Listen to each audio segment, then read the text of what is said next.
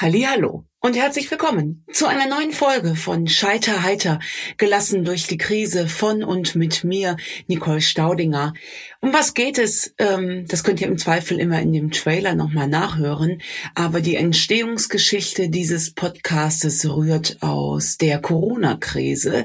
Wir haben angefangen, uns im Shutdown zu unterhalten und ähm, ich glaubte da etwas sagen zu können, weil ich im Leben schon einen persönlichen Shutdown erfahren habe vor sechs Jahren. Aber wie gesagt, das könnt ihr alles im Trailer nachhören, damit ich mich nicht auch immer wiederholen muss und die, die das regelmäßig verfolgen, nicht denken, du liebes bisschen, jetzt erzählt sie es schon wieder. So, deswegen ähm, hat sich dieser Podcast aber ein bisschen weiterentwickelt, weil sich ja auch diese Krise weiterentwickelt hat.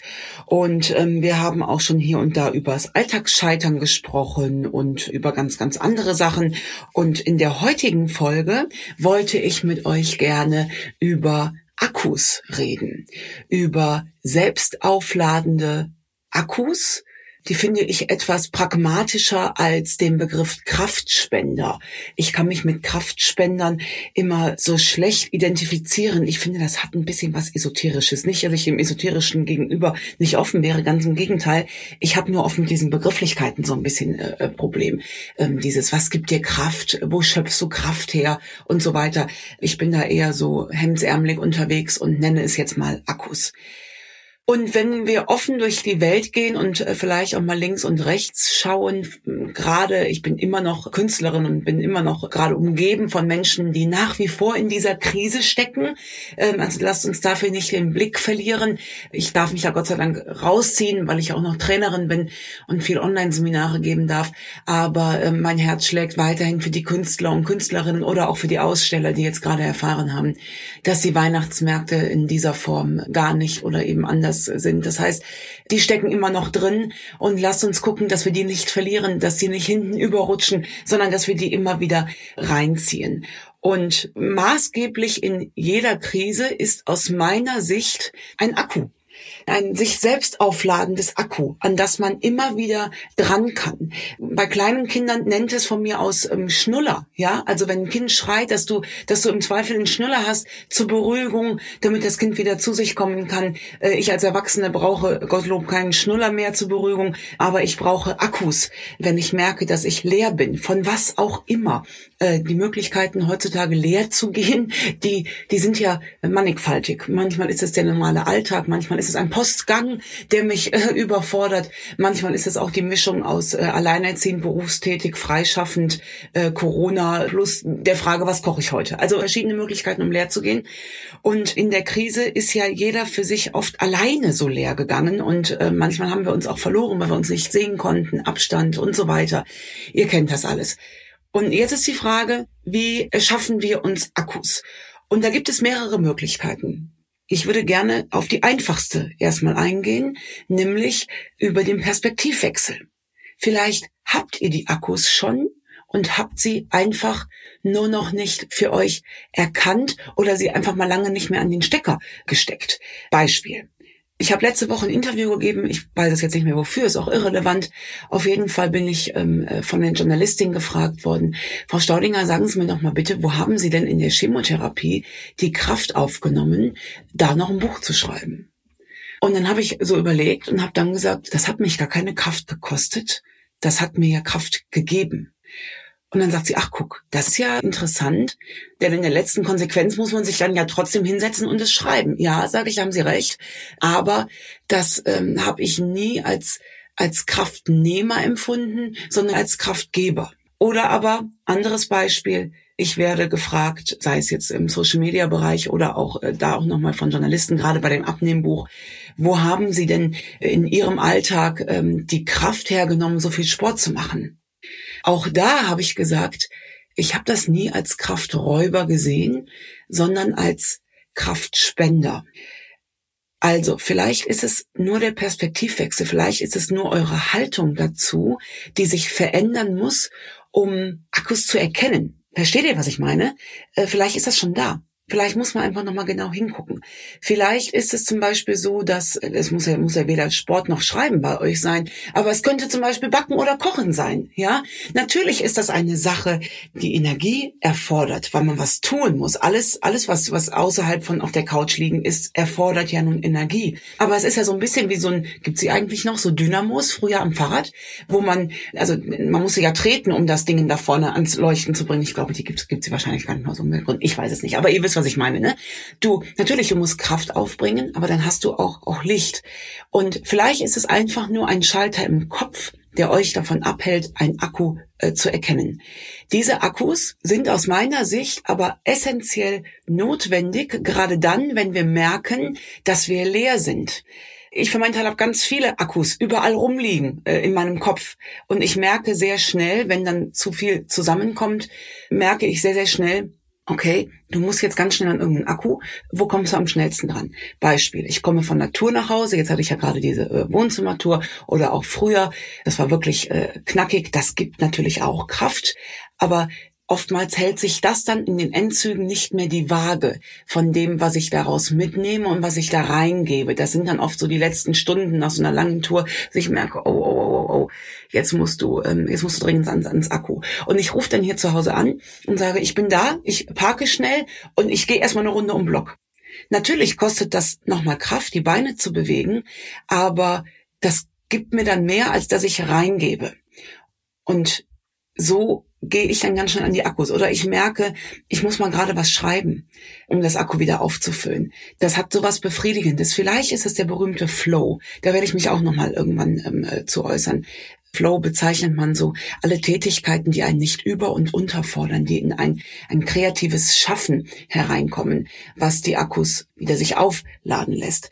So, und dann ist es aber auch manchmal so, dass man sich ganz eigene Akkus bauen kann. Also einmal haben wir jetzt den Perspektivwechsel, dass ihr nochmal guckt, was habe ich eigentlich vielleicht für Akkus da rumliegen, die ich jetzt gerade nochmal überhaupt als solche erkennen könnte. Das könnte eine Möglichkeit sein. Die andere Möglichkeit ist, dass ihr euch hinsetzt und ein ganz neues Akku baut. Und das kostet Kraft, natürlich. Aber das ist eine Investition. Und dann kann man mal gucken, wie könnte das denn aussehen? Und ich habe das am Samstag gemacht. Und davon möchte ich euch gerne erzählen. Diejenigen, die mir auf Social Media äh, folgen, die haben das vielleicht mitbekommen. Wenn ich jetzt sage Samstag, wir sind ja ein bisschen zeitversetzt, bis ihr das zu hören bekommt, ist wieder ein bisschen Zeit vergangen. Deswegen streich den Samstag. Ich habe das an einem Wochenende gemacht. Und zwar habe ich seit langem den Traum tatsächlich gehabt, dass ich verschiedene Menschen gerne zusammenbringen möchte. Ich weigere mich gegen den Begriff des Netzwerks Netzwerktreffens, weil das äh, für mich immer Visitenkartenaustausch, der eine ist wichtiger als der andere Treffen impliziert.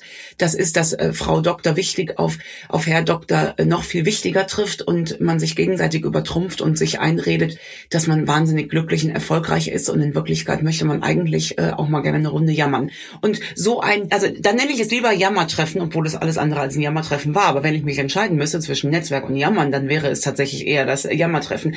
So ein Treffen habe ich hier auf meinem Hof veranstaltet veranstaltet. Das war schon lange ein Traum von mir, weil ich natürlich ähm, jetzt über die letzten Jahre mit unglaublich vielen tollen Menschen in Kontakt gekommen bin. Und sehr häufig denke ich dann, wenn ich mit demjenigen aus, aus Kiel spreche, denke ich, ach Mensch, mit dem müsstest du eigentlich mal mit dem aus Schwerte dringend mal zusammenbringen, weil die hätten da Connections und könnten sich dann da befruchten und dann hätten wir die Welt da wieder ein Stückchen besser gemacht. Ich bin ja auch so kitschig äh, unterwegs und äh, habe das lange mit mir rumgetragen und habe aber jetzt in der Corona-Zeit gemerkt, das ist jetzt wichtiger denn je. Und jetzt mach es doch einfach, Fräulein. Jetzt komm doch einfach mal ins Tun rein und ähm, habe das ganze Queen Connections hier auf dem Hof genannt. Lass es drei, vier Monate her gewesen sein.